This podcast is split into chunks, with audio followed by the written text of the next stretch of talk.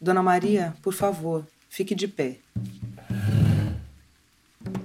A representante do Ministério Público Estadual denunciou Maria Rodrigues dos Santos Gomes, já qualificada, como incursa no artigo 121, parágrafo 1 do Código Penal Brasileiro, porque, segundo consta na peça acusatória, no dia 19 de novembro de 1990, no povoado Veloso, neste município, a ré, utilizando-se de um facão, assassinou a vítima Marino Santos, como atesta o exame cadavérico. Realizada a instrução processual, foi a acusada, ao final pronunciada como incursa no artigo 121 do Estatuto Repressor. O Conselho de Sentença em reunião na forma da lei, na sala secreta, reconheceu a materialidade do fato e a sua autoria. Reconheceu ainda, por unanimidade de votos, que o fato foi praticado em legítima defesa de terceiro, estando, portanto, presente a discriminante prevista no artigo 23, inciso 2 do Códex Repressivo. Isto posto, conforme decisão do Egrégio Conselho de Sentença, e no seu soberano veredito, hei por bem de absolver Maria Rodrigues dos Santos Gomes da imputação que lhe foi feita. Sem custas processuais, dou por publicada em plenário esta decisão, bem como as partes intimadas de seu inteiro teor. Registre-se em livro próprio. Sala das Sessões do Tribunal do Júri, 28 de setembro de 1995 doutora Maria José França Ribeiro de Oliveira. O texto que acabo de ler foi extraído da sentença de absolvição dada pelo Tribunal do Júri Popular do município de São Mateus, no Maranhão, à lavradora Maria Rodrigues dos Santos Gomes. O julgamento teve início às 13 horas do dia 27 de setembro de 1995 e durou até o fim do dia. A sessão foi realizada no auditório do Colégio São Francisco. Maria passou horas sentada e naquele dia não sentiu vontade de comer. A decisão do júri foi pronunciada na primeira hora do dia 28. Maria foi convidada pela juíza a se levantar para ouvir a sentença. Depois de pronunciada sua absolvição, Maria Rodrigues dos Santos Gomes foi aplaudida de pé pelas pessoas que assistiam ao seu julgamento. No dia 19 de novembro de 2020, fez 30 anos que a lavradora, para defender o marido, Alonso Silvestre Gomes, dois filhos pequenos do casal e a si mesma, matou o policial militar e pistoleiro Marino Silva, que tinha ido à roça onde Alonso trabalhava para assassiná-lo. No bolso do pistoleiro foi encontrado um papel com os nomes de outros quatro lavradores a serem assassinados, além de outros dois nomes, que seriam das pessoas que supostamente encomendaram o assassinato. Maria não pôde evitar a morte de Alonso, mas garantiu a si e aos filhos o direito de permanecerem vivos. Apesar de o inquérito policial ter sido conclusivo de que Maria agiu em legítima defesa e que por isso não haveria crime a ser julgado, conforme o artigo 23 inciso 2 do Código Penal Brasileiro, a denúncia oferecida contra ela pelo Ministério Público Estadual foi de homicídio simples, com previsão de pena de 6 a 20 anos de reclusão. Uma intensa campanha por sua absolvição foi promovida ao longo de cinco anos por setores da Igreja Católica que acompanham as lutas por terra e território no campo. O arcebispo de São Luís à época, Dom Paulo Andrade Ponte, e outros 11 bispos do Maranhão assinaram e divulgaram uma carta semanas antes do julgamento, defendendo a inocência de Maria e denunciando os dois pesos e duas medidas da justiça. A Comissão Pastoral da Terra no Maranhão, a CPT, a Animação Cristã no Meio Rural, ACR, e o Movimento de Viúvas Vítimas de Violência no Campo, o MVC, empreenderam uma articulação nacional para reafirmar ao Judiciário e à opinião pública a necessidade de absolvição de Maria e a legitimidade de sua luta, que era e é a de milhões de pessoas, originários, quilombolas e povos tradicionais, que tem na terra sua história, alimento, pertencimento e a razão de ser e estar na vida. Neste segundo episódio do podcast, Cacimba d'Água verte memória e celebração. Com o título Maria em Pé 30 anos de raízes que rebrotam, o Cacimba d'Água foi até São Mateus do Maranhão para conversar pessoalmente com Maria Rodrigues dos Santos Gomes, ouvir suas memórias e tentar compreender o papel dessas lembranças no seu presente, que não foi subtraído pelo passado de violência, mas bebeu nele para brotar mais forte. Eu sou Sabrina Felipe e está no ar o podcast Cacimba d'Água, um gole seguro de reflexão política, cultural e sobre o bem viver, feita por povos e comunidades originárias e tradicionais no Maranhão.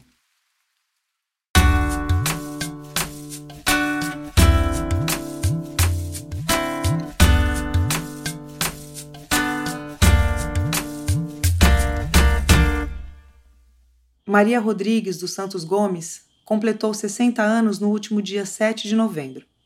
Natural de Esperantina, no Piauí, foi morar com os pais em São Mateus do Maranhão, a 180 quilômetros da capital São Luís, no fim da década de 60. Ela tinha nove anos. A família de lavradores deixou para trás no Piauí a seca, da qual Maria ainda se lembra. Minha mãe e meu pai eram lavrador, minha mãe era quebradeira de coco. Criou a gente quebrando coco e sustentando. Minha mãe foi uma guerreira, uma lutadora, uma pessoa assim que ela não tinha tempo. O tempo dela era muito pouco. De onde eram seus pais? Do Piauí, todos piauienses. Eu nasci lá e vim para cá com idade de 9 anos. Eu costumo dizer que o Maranhão foi meu pai adotivo. Gosto muito do Maranhão. Aliás, eu gosto mais do Maranhão do que do Piauí. Piauí eu vim pequeno, e as lembranças que eu tenho do Piauí lá, de meus pais, era muito ruim, assim, os passadinhos, terra muito seca. Sei lá, eu não, não tenho muita lembrança boa de lá, né, Piauí. Tão tal que quando eu vim embora, meus pais morreram aqui, todos dois. Eles vieram e nunca mais voltaram no Piauí, né? Minha mãe morreu e nunca acostumou com o Maranhão. E a minha mãe era assim, ela aquele negócio, ela gostava das comidas, farinha seca. É assim, alguns detalhes, né? Que ela não aceitava do Maranhão. Lavar roupa em cima de tauba. Ela, era, brigava demais, né? Quebra-coco, ela era quebradeira de coco, mas ela gostava, né? E a necessidade, ela, ela sabe? E ela achava que tudo mais, para ela, tudo era mais dificultoso, né? Ela não acostumava, ela morreu não acostumou. Mamãe não voltou pro Piauí é por motivo de condição. Porque naquele tempo as pessoas, assim, que nem minha mãe, eles eram assim, umas pessoas isoladas, eles não sabiam correr atrás, tá entendendo? Naquele tempo, mulher também ficava muito com o marido ali, né? Era só o que o marido dizia, era, era aquela coisa toda, né? Lavradora como os pais, Maria conheceu o marido Alonso Silvestre Gomes ainda na adolescência, aos 15 anos. Ele, também trabalhador rural, estava com cerca de 45 anos quando o casal se uniu. Ela não se lembra ao certo da idade de Alonso naquela época. Maria foi morar com um companheiro na comunidade Veloso, onde ele já vivia. Ali, passaram 15 anos juntos. Tiveram oito filhos, dos quais cinco estavam vivos quando Alonso foi assassinado no dia 19 de novembro de 1990. Maria ficou viúva aos 30 anos com filhos de 15, 10, 7, 6 e 2 anos de idade para sustentar e criar. O assassinato de Alonso e a morte do pistoleiro Marino ficaram bastante conhecidos pela grande repercussão do caso na imprensa nacional. Na época, foi criado o Comitê Maria Rodrigues dos Santos Gomes, articulado pela CPT Maranhão, ACR, Movimento de Viúvas Vítimas da Violência no Campo e pelo NAVE, Núcleo de Apoio às Viúvas, que acompanhavam Maria, compilavam e divulgavam informações sobre o caso e trabalhavam em sua defesa. O informativo publicado em agosto de 1995 pelo comitê dava detalhes dos fatos e suas origens. Alonso tinha sido eleito delegado sindical da região em 1987 e apoiava a luta de lavradores como ele por terra e território e contra a apropriação privada da terra por latifundiários. Marino Santos era policial militar e pistoleiro de Bacabal, cidade a cerca de 57 quilômetros de São Mateus. Às vésperas do assassinato de Alonso, Marino, se passando por vendedor de redes ambulante, circulava em uma moto pelos povoados de Veloso e Alto Grande, perguntando por lideranças da região. Entre elas, Alonso. Na primeira vez que Marino encostou na casa de Maria e Alonso para supostamente oferecer suas redes, Maria lhe disse que não queriam comprar. Ela se lembra que era muito comum a visita de caixeiros viajantes oferecendo seus produtos na região mas Alonso nunca comprava. Ainda assim, como é de costume pelos interiores do Maranhão, Maria sempre oferecia água ou café aos vendedores. Para Marino, porém, ela conta que não sentiu vontade de oferecer nada. Seu espírito não se bateu com o dele desde o primeiro momento. Em uma segunda visita, o pistoleiro perguntou a uma das filhas do casal, em tom de galanteio, onde estava o sogro dele. A filha respondeu que o pai estava na roça. Já passava do meio-dia quando Marino, de moto, saiu da frente da casa de Maria e Alonso, dizendo que iria à sede de São Mateus. Àquela altura, Maria já tinha mandado os filhos de 10 e 6 anos levarem o almoço do pai. Mais uma vez, Maria sentia uma estranheza na presença de Marino. Ao observar o trajeto dele na moto, a lavradora notou que ele não pegou o caminho para a sede da cidade, mas sim a direção da roça do marido. Ela imediatamente saiu de casa, tomou um atalho e correu para tentar chegar antes de Marino, onde estava Alonso. Maria e o assassino chegaram ao mesmo tempo onde o lavrador trabalhava ela ainda presenciou uma breve e amena conversa entre os dois. Alonso, que havia empilhado algumas estacas de madeira no local, contava a Marino, depois de ser questionado por ele, que usaria a madeira para cercar a roça. Era a época de iniciar o plantio. No meio da conversa, o pistoleiro sacou o revólver calibre 38 e atirou em Alonso. Devido a pouca distância, eles se agarraram. Maria conta que Alonso caiu por cima do revólver e foi quando ela, em pavor e medo, apanhou uma das estacas da pilha e acertou o assassino na cabeça. Marino ainda conseguiu chutar Maria, que continuou reagindo. Ela alcançou o facão de trabalho de Alonso e com ele atingiu o peito do assassino. Só depois de conseguir tombar o pistoleiro é que Maria percebeu que Alonso estava morto. Os filhos de 10 e 6 anos do casal, que foram levar a comida ao pai e ainda estavam por lá, presenciaram toda a cena. A lavradora conta que, em desespero, sentou-se na beira do caminho que levava à roça e gritou por socorro. Sozinha, com os filhos pequenos, juntou a arma do assassino, o facão do marido, colocou tudo na bacia vazia, onde estava o almoço que Alonso tinha acabado de comer, e correu de volta para casa em busca de ajuda. Aquele foi o último dia de morada de Maria e dos filhos na comunidade Veloso. Ela não participou da sentinela de Alonso, nem de seu enterro no cemitério do povoado. Só muitos anos depois, diz Maria, é que ela pôde ver a preparação do corpo do marido para a sentinela e o seu enterro em registros de vídeo feitos por membros da Igreja Católica que passaram a acompanhá-la depois daquele fato.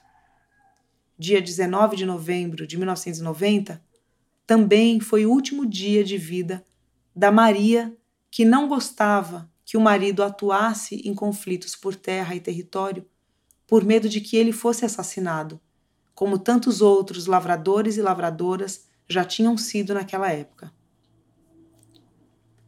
Três dias após o assassinato do marido, Maria se apresentou à polícia e assumiu a autoria da morte do pistoleiro. O informativo do comitê, criado em seu apoio e defesa, ressalta a agilidade no andamento do processo para julgar a lavradora. Após um ano do fato, ela já era mandada a julgamento pelo tribunal do júri. O dia do julgamento só tardou cinco anos para chegar porque a defesa de Maria tentou, até onde foi possível, recorrer da sentença, requerendo sua absolvição por legítima defesa.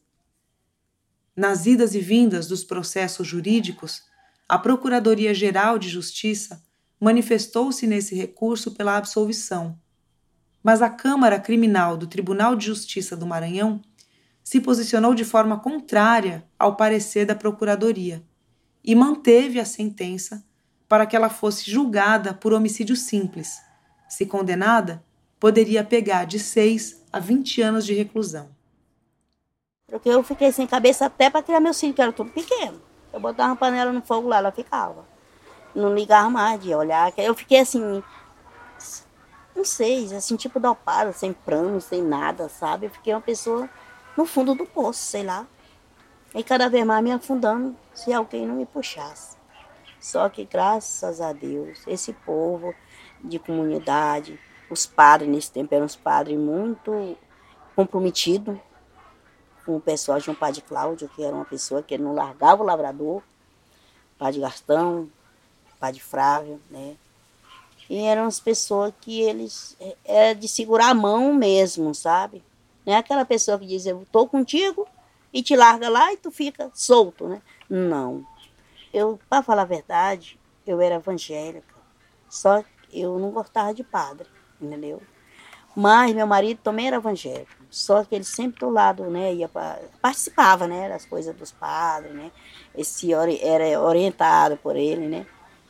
E quando ele morreu, eu fui ver o significado que tinha o trabalho dele, entendeu? Que é uma coisa que às vezes não dá valor porque a gente não conhece. Eu era aquela menina braba lá, quebradeira de coco lá do mato, sabia cuidar do meu filho e do meu marido, né? E não aceitava porque eu via falar que os outros morriam na luta e eu não queria que meu marido morresse, como eu cansei de dizer para ele. Mas eu acredito, falo para vocês, que meu marido morreu satisfeito porque ele queria lutar para defender a terra que nós morávamos, para defender os companheiros, que muitos vinham para o grupo, outros criticavam. Sempre tem isso. Não adianta você dizer que você tem todo mundo do seu redor, que não tem. Mesmo você fazendo bem. Né? E aí, depois que ele morreu, eu fui dar valor. Hoje, hoje eu sou uma mulher que tem uma lição de vida. Porque, assim, o sofrimento não serve só para você sofrer, mas serve para você aprender. Aquela Maria que ficou, no tempo que meu marido morreu, ela morreu também. Foram anos de desterro e perda, em que Maria conheceu, de forma aguda, a dor da violência no campo, mas também conheceu a força e a solidariedade de pessoas que se uniram a ela, tendo em comum o senso de justiça e a luta pela vida na terra. A família, amigos e pessoas de setores da Igreja Católica ajudaram a lavradora a reescrever a própria história e a dos cinco filhos pequenos por caminhos que ela não imaginava pisar. Meu marido morreu, eu morava no Veloso, na área Veloso. E vim embora para São Mateus, não morei mais nem um dia. São Mateus, ganhei uma casa. O padre Cláudio é, deu condição, juntou com o prefeito na época, que era muito Alonso e compraram uma casa muito boa para mim. Essa casa eu vendi para fazer uma em São Luís. Foi meus irmãos começaram a botar na minha cabeça para mim sair daqui, por da família do pistoleiro, né? Para mim sair daqui, para mim ir para São Luís, que lá eles moravam dois, né? A gente era tão pouco. E eu fui, assim, pela cabeça deles. Por um lado eu gostei porque meus filhos estudaram lá, né, e tal. Mas por outro, para mim mesmo, em, em, pessoa, não foi legal, né? Agora, para meus filhos foi, né? Até hoje ele tem um em São Paulo e os outros vivem lá. Só mora essa comigo, que é a mãe do nenenzinho especial. Mas eu sempre sonhando de voltar para o meu lugar, para o mato. Eu gosto é de assim, de natureza. Eu estava lá, São Luís, sonhando, trabalhando nas cozinhas alheias para ajudar meus filhos, né? Aí quando eles cresceram, eu sempre na, naquele plano. E quando ele se cuidasse, eu procurar um interior para mim. Mas como que eu não tinha condição de comprar um terreno e aonde eu morava, até hoje, se eu quiser voltar para lá, eu acho que é bem complicado, porque hoje já está tudo diferente, né? Mas eu saí de lá porque eu quis. Eu não tive mais aquele clima de morar ali, porque tudo parecia meu marido. Quando eu cheguei lá, meu filho era pequeno ainda. Mas é todo mundo lá da cidade, a Natália, todo mundo ficou com um menino, arrumou escola, todo mundo me ajudou, né, na época, quando eu cheguei lá. Até eu me erguei, né, vendi minha casa aqui para construir outra. Enquanto eu não tinha casa, né, aí fiquei na casa de meus irmãos, um tempo na casa de um, um tempo na casa de outro, até eu fazer minha casa, né. Aí eles, eles me ajudaram muito nessa área, todo mundo arrumou colégio para meus filhos, que eu não conhecia nada, né. E foi um momento assim de luta, um momento gostoso, sabe? Um momento bom. A minha luta toda foi sofrida e assim, uma luta boa, gostosa, quanto gente esteve perto de mim. Até hoje, faz muito tempo, né? Mas quando fala, vem falar, por isso que eu, eu botei esse nome, Maria do Alonso. É porque quando o pessoal, Maria do Alonso, é ela mesmo, né? E fica, né? Aquela coisa, né? A pessoa, oh meu Deus, é ela mesmo, né? Muitas pessoas já estão bem de idade. Quando me vê, já não me conhece, né? Mas me dá um abraço muito bom, é ela mesma, aí fica, né? Então, é, é, minha vida foi cheia de momentos, assim, aquele momento triste passado, né? Mas um momento bom pelas amizades que eu achei, pelas pessoas do meu lado, que eu costumo chamar que irmão não é só aquele de sangue, aquele que está ao teu redor. Uhum. Aquele que está sofrendo, lutando junto contigo, aqueles são seus irmãos também, né? Rosa, Terezinha, Maria Santana, Socorro, Angelita. Essas e outras mulheres, todas viúvas de lavradores assassinados por conta dos conflitos por terra e território no campo, foram pontos de força fundamentais para Maria Rodrigues ao longo dos cinco anos que antecederam seu julgamento. Elas, assim como a viúva de Alonso tempos depois, integravam o movimento das viúvas vítimas da violência no campo, formado por mulheres dos municípios de Santa Luzia, São Luís Gonzaga, Codó, Timbiras, Bacabal, São Mateus, Vitória do Mearim, Conceição do Lago Açu, Pio XII, Olho d'Água das Cunhãs e outras cidades maranhenses onde o latifúndio e a ação criminosa de governos locais, cartórios e pistoleiros deixaram suas marcas.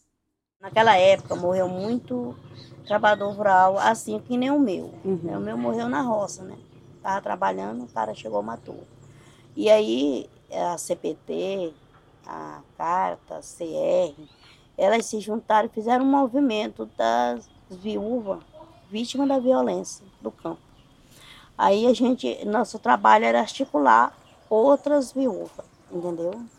E aí a gente tinha aquelas pessoas que saía para procurar onde tinha uma viúva que o marido tinha sido é, assassinado pelo o movimento. A gente chegava lá, chamava elas para o grupo, né? E a gente foi ver que tinha muito mais gente do que a gente pensava. Eu mesmo, quando eu fiquei viúva aqui, eu fui a única que fiquei no momento e eu pensei que era só eu, entendeu? Eu via falar de outras, mas assim, parece que a gente só cai a ficha quando chega na gente. Que a gente vem falar, a gente pensa que nunca vem pra gente, né? E quando meu marido morreu, eu fiquei isolada, aquela corretora, só não me, eu só não, não, não sei nem se não fosse esse pessoal que me acompanhasse, acho que eu nem existia. Quando eu comecei me juntar com essas outras viúvas, né? Aí foi uma coisa assim que eu fui ver que eu não estava sofrendo sozinha, né? Tinha, a gente tinha umas viúvas de Bacabal que a gente sempre estava junto, né? Tinha uma de Pio 12, que era Rosa Machado, que eu não sei, o contato dela foi embora Piauí, a gente, todo mundo perdeu o contato da Rosa, né? O marido dela era o Zé Machado, né? Morre, era delegado do sindicato e morreu também assim, né? Aí tinha ela, tinha a Terezinha, que hoje ainda é viva. É, tinha Angelita. Eu não, não, me recordo muito o nome de, dos maridos de cada uma, né? Porque era muito, né? Aí tinha A Rosa também, né? Não, a Rosa era do Pio 12. De Bacabal era três, era Angelita, Terezinha e Socorro. Né? Que a gente ficava junto. Inclusive a gente criou lá um trabalho de costura, que era um meio da gente estar tá ali, né? E aquilo ali ajudou muito, né? Vocês se encontravam? Se encontrava. Eu ia todo dia de São Mateus costurar lá na CR, né? Eles fizeram uma sala lá, compraram umas máquinas. Esse projeto não foi muito para frente, né? Depois acabou. Mas a gente se juntava. E era, era... Ali era uma maneira da gente estar tá junto. Todo mundo, um ajudando a outro, um dando apoio a outro. Aí vinha de Codó também. Ela também sempre estava, a gente estava junto. Aí todo mês a gente tinha uma reunião da coordenação, né? Que era, a gente ficava, era mais próximo, né? Era cinco viúvas, elas eram quem articulava as outras, né? E aí a gente tinha aquela reunião a mês a mês para a gente é, discutir o que foi que a gente, é, onde a gente foi, o que, que a gente fez, né? Aquela coisa toda. Isso me ajudou muito. E sempre tinha uma pessoa da, da CPT, que nesse tempo era a Edilene, ela estava em todas, ela acompanhava a gente, né? Tinha a Maristélia, ela sempre também nos acompanhou. Natália também, que hoje a gente não tem contato de nenhuma, né? Foi uma pessoa que nos ajudou muito. Você sabe que se você ficar sozinha, passando um momento difícil, cai uma depressão, você não tem mais vontade de viver e nem de se levantar, o mundo acabou. Mas se tem duas ou três ali te sustentando, te dando força, as coisas é mais fácil. E os padres não me pouparam também não, me deram serviço. Eu estava todo dia prestando serviço na paróquia, né, na casa dos padres, todo dia lá tinha gente diferente. Isso tudo foi ajuda para mim. Depois do meu julgamento, parece que elas estavam junto assim para ajudar, aquela coisa toda. Depois do meu julgamento se espalhou. A Rosa Machado, que era do Pio 12, foi para Piauí. Teresina. Lá a gente perdeu completamente, nem as meninas lá de Bacabal não sabem o contato dela. Aí a, a, a CR acabou também, né? Assim, o padre que ajudava lá era o Frei Godofredo, ele morreu, veio falecer. Aí se espalharam tudo, né? Desde dele já começaram já. A CPT também, nesse tempo, era o, o padre Laes, era uma coisinha assim, então esse nome dele.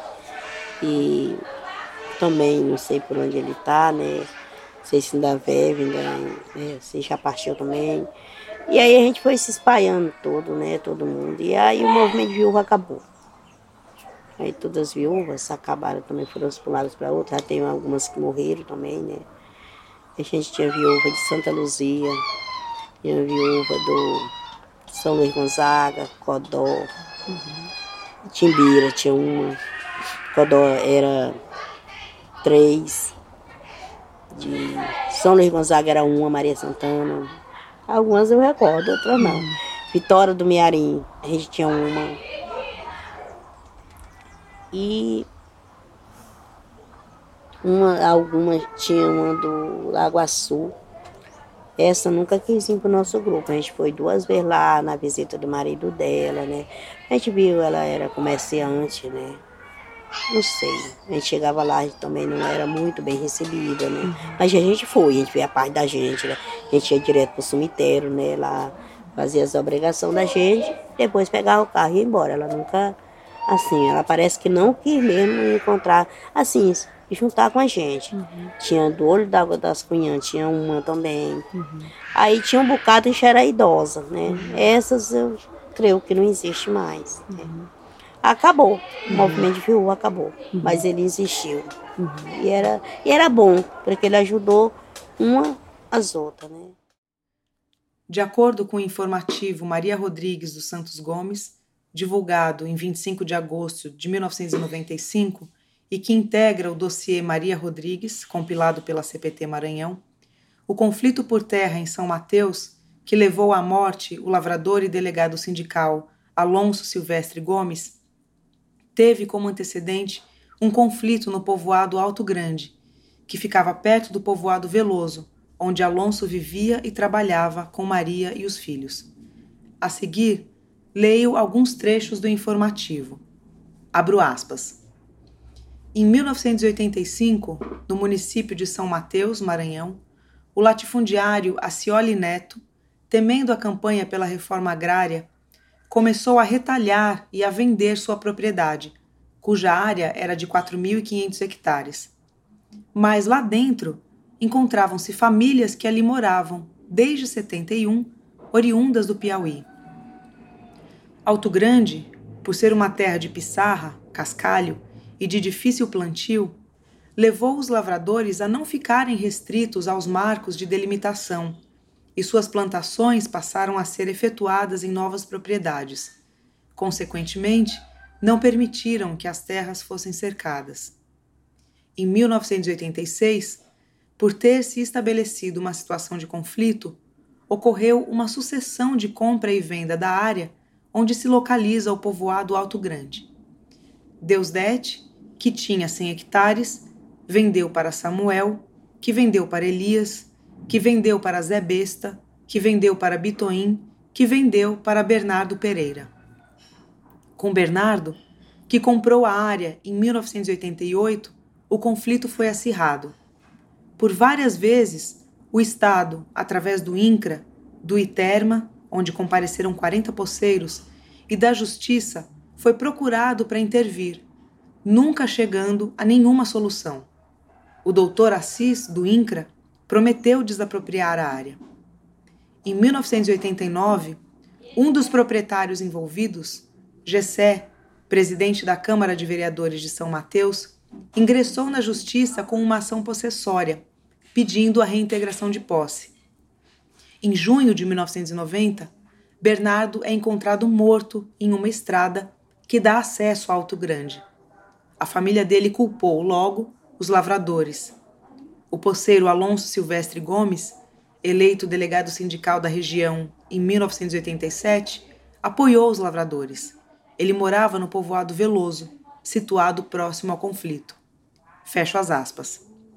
O assassinato de Alonso, portanto, foi compreendido à época e ainda hoje como uma vingança pela morte de Bernardo Pereira, uma das pessoas que se dizia proprietária de terras em Alto Grande. No papel encontrado no bolso do pistoleiro Marino Santos, além do nome de Alonso e de outros quatro lavradores, Absalão, Demar, Alvino e Jorge, estavam também os nomes de Plácida Oliveira Costa e Dalila Pereira Alves de Oliveira. Plácida era esposa de Bernardo. Dalila é madrasta de Plácida. Junto aos nomes delas constava um telefone que se descobriu ser de Dalila. Uma reportagem do jornal O Estado do Maranhão, publicada em 26 de setembro de 1995, um dia antes do julgamento de Maria Rodrigues, afirma que Plácida e Dalila figuravam como as principais suspeitas de terem mandado matar Alonso, e mesmo assim eram as principais testemunhas de acusação de Maria Rodrigues. Elas foram desqualificadas como testemunhas a pedido dos advogados de defesa de Maria.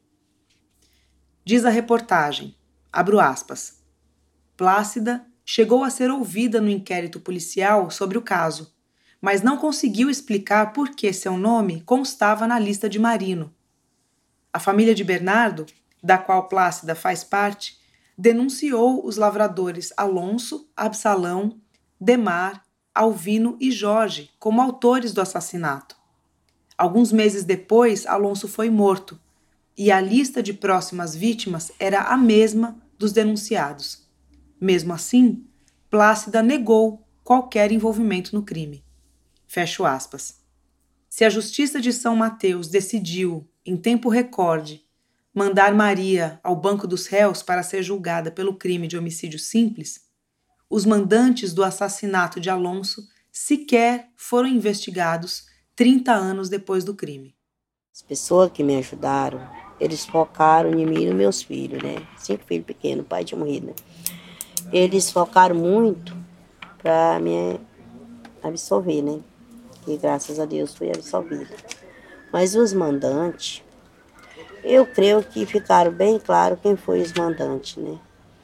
mas nunca foram investigados, nunca foram presos, nunca.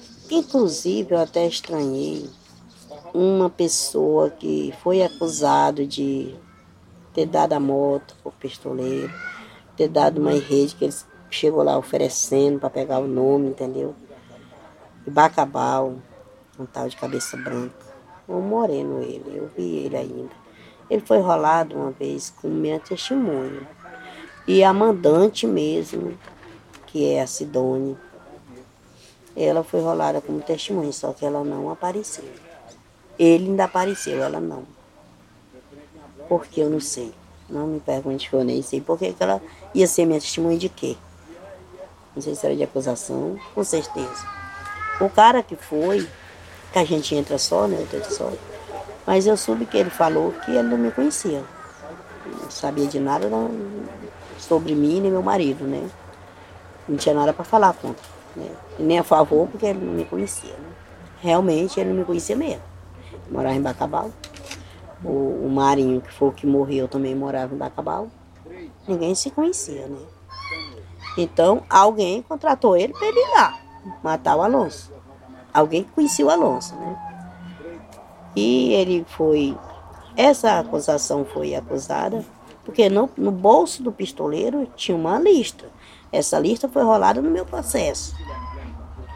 Com o nome das pessoas para morrer e com o nome do mandante.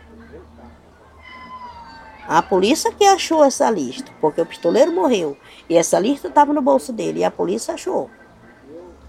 Agora, por que não chamaram eles para fazer uma investigação? Porque quem morreu foi só o pistoleiro. Eles ficaram vivos até hoje, estão por aí. Ah, eu não sei por que não investigaram. É a morte do Alonso. Foi vingada uma morte de uma pessoa que morreu lá na área que o Alonso não tinha nada a ver.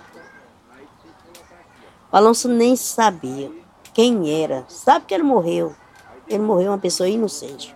E se o, o o Marinho não tivesse morrido quando ele foi matar o Alonso, ele podia ter matado o Alonso, ter dado um tempo voltar a matar o, o, os outros que ele estava lá com o papel todo no bolso.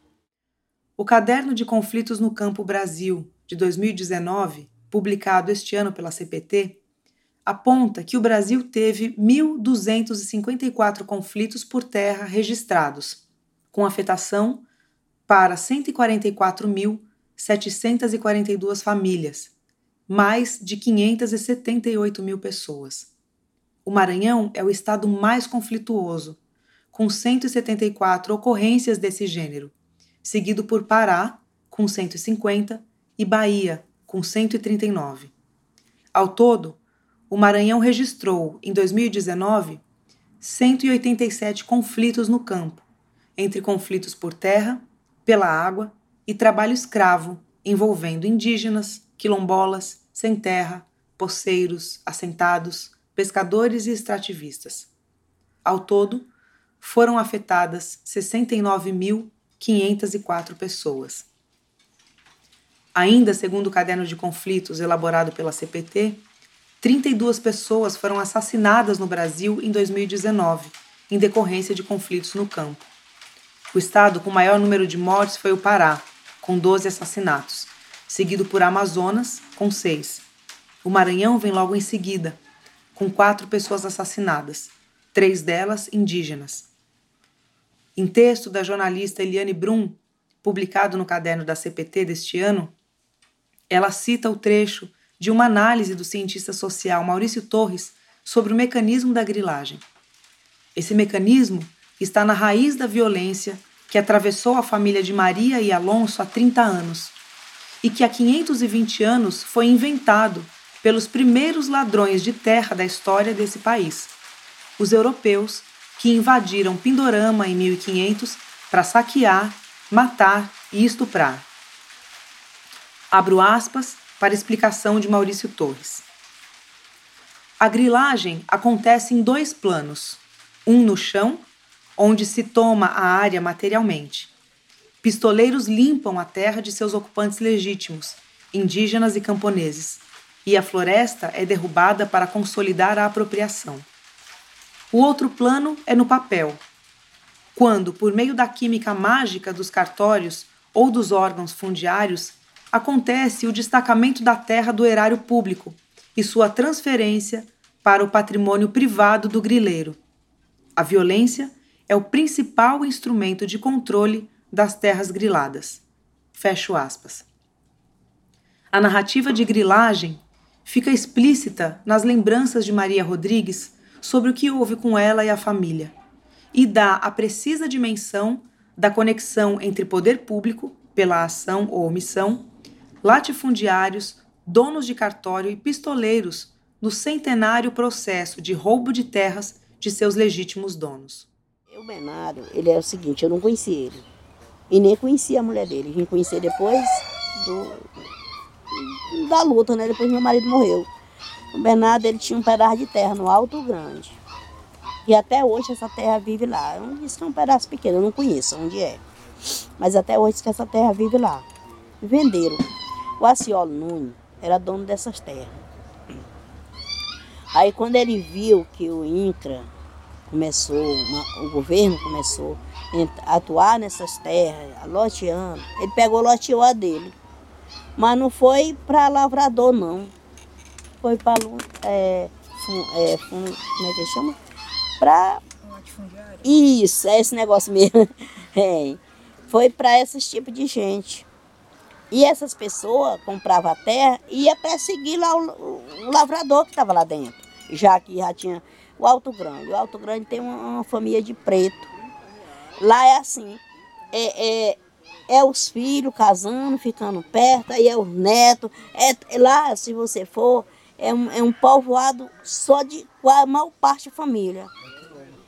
É porque vão casando, aí vão ficando, aí o outro vai, já tem um filho, já vai. É, se você vê lá, é muito bonito, sabe? E, e tudo fazia parte, né? Tudo era de uma terra só. O Veloso foi loteado também. A nossa área que nós morávamos, pegar nossa casa, era da Nelly do Cartoro. Entendeu? Do outro lado já era de outro. Aí você já pensou, a pessoa compra aqui me, me, o lugar que está a minha casa. Eu já estou aqui situadinha aqui, tem meu açudinho de peixe, tem minhas coisinhas. A pessoa vem e compra. E eu vou ficar como? Porque ele compra dele lá, mas de mim ele não vai comprar entendeu? Quando o Alonso morreu, eu fui lá na Dona Nelly. Dona Nelly, eu vim aqui porque você é dona do lado do, do, meu lote, lá que eu moro, lá do meu quintal. A casa não, a casa é de paia. Né? E eu vim para você me dar um agrado no que eu tenho lá dentro. Tenho mandioca, tenho cana, tem um monte de coisa, né? Te dizendo para ela. Tem um arame né, cercado. Meu marido carregou muita água para voar aquilo ali. Não é certo ele morrer, eu sair de lá e deixar lá, de graça. Sabe o que ela disse para mim? Que ela não ia comprar o que era dela.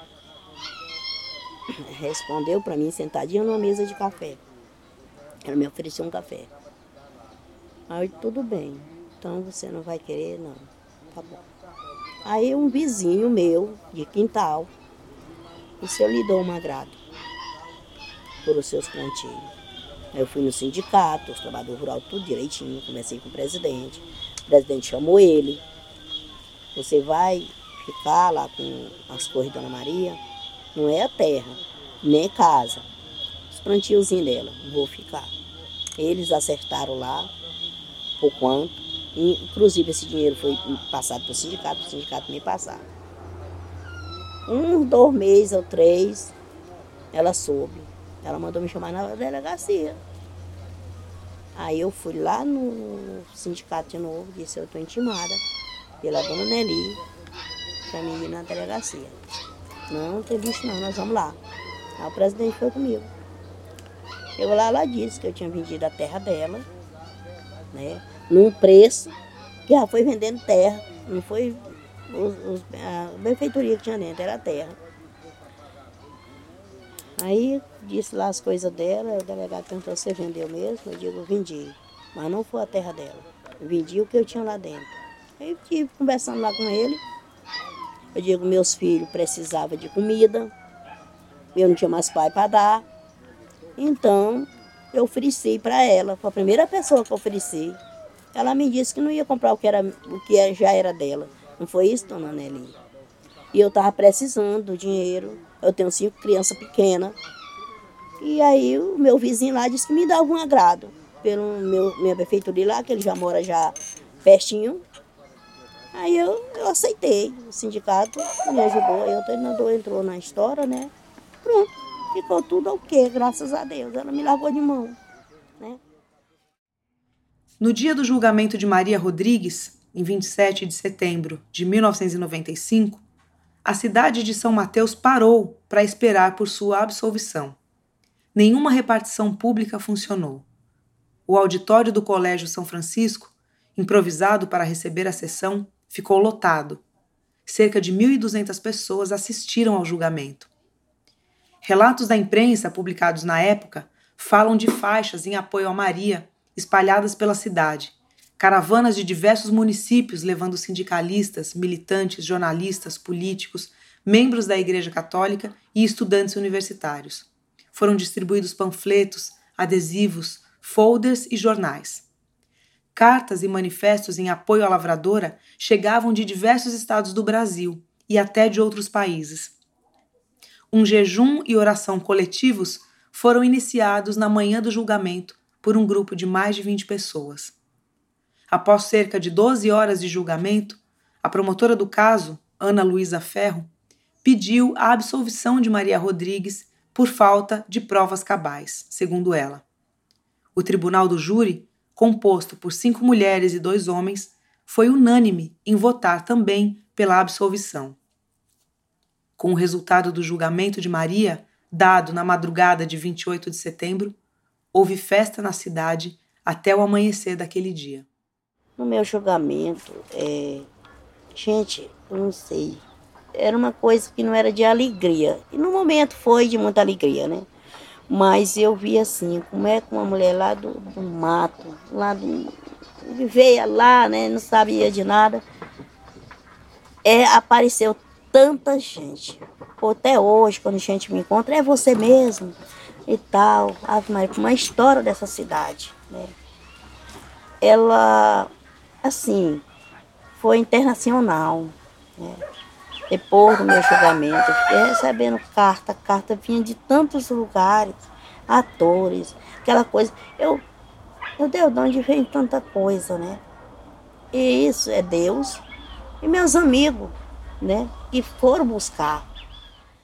Depois da morte do marido, Maria mudou-se para a sede de São Mateus e depois para São Luís. Na capital maranhense, criou os filhos e só voltou para o interior de São Mateus, como ela queria, quando eles já estavam crescidos. Há 12 anos, a lavradora mora no projeto de assentamento São Raimundo, a cerca de 15 quilômetros da sede de São Mateus. Há mais ou menos uma década, ela cumpriu o mandato de quatro anos como delegada sindical do assentamento. O cargo, segundo ela, está vago há três anos. Também há 12 anos, Maria Rodrigues dedica grande parte do tempo e das energias para cuidar do neto pré-adolescente, que tem necessidades educacionais especiais. Nas eleições municipais de 2020, ela concorreu a uma cadeira da Câmara de Vereadores de São Mateus. Não foi eleita. Em nossa entrevista, realizada um dia antes do primeiro turno da disputa eleitoral, ela disse que, se não ganhasse, iria considerar assumir novamente o cargo de delegada sindical pelo assentamento. Porque um assentamento, uma comunidade, ela diz, precisa de um delegado. Maria nunca recuou. Dentro da estrutura patriarcal e da expropriação colonialista, espera-se que a pessoa atravessada por essas violências estruturais, ainda mais se for uma mulher, seja sempre vítima relegada a um lugar de esquecimento e fraqueza. Assim, as estruturas da violência são mantidas em favor daqueles que se beneficiam delas, e qualquer força para combatê-las é sufocada logo de saída. Mas não foi assim com Maria Rodrigues, e não é. Isso não significa não reconhecer o seu sofrimento, mas significa não reduzi-la a ele Maria se entristece com as lembranças passadas, mas se regozija e cresce sobre as conquistas que a constituem. Maria em Pé faz 30 anos de raízes que rebrotam.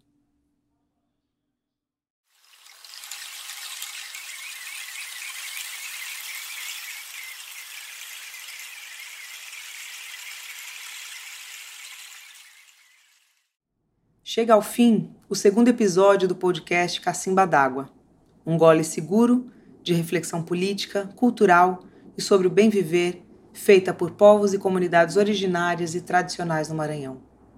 O podcast Cacimba d'Água é uma produção da campanha internacional Água para os Povos, que no Brasil tem coordenação da Justiça nos Trilhos.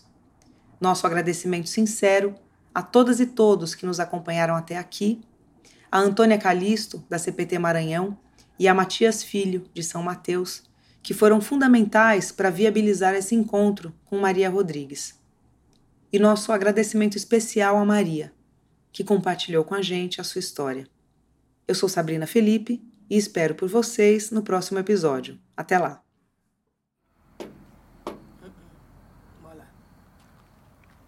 Ô meu manchado velho. Quebra coco devagar. Meu manchado velho. Quebra coco devagar.